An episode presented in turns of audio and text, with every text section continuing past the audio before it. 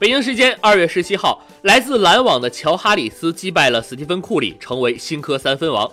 今年的三分大赛阵容庞大，有十人参加，看点多多，包括三个昔日冠军德文布克、斯蒂芬库里和德克诺维斯基。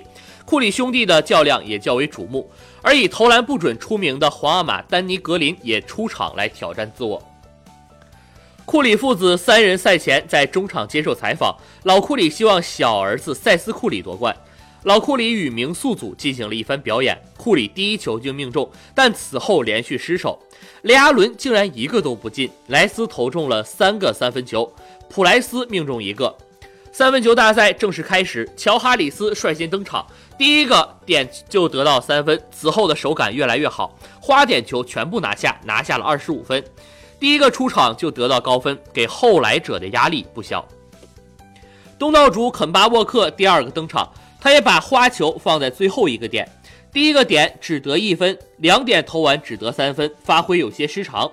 此后状态回升，在花球点命中三个，最后得到十五分。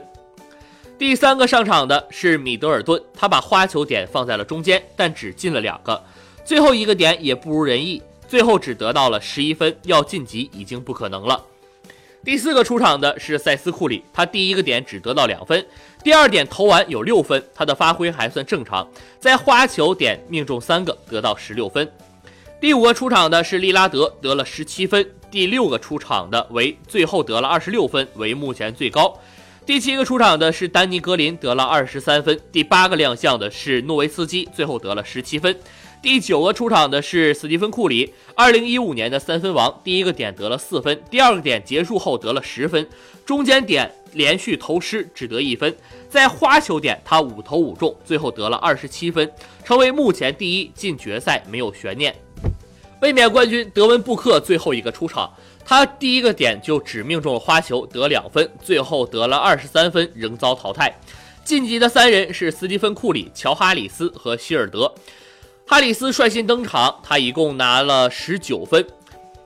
库里最后登场，顶了巨大的压力。他在第一个点得了六分，第二个点花球不中，只拿到了二十四分。最终，哈里斯成为了最后的赢家，成为了新科三分王。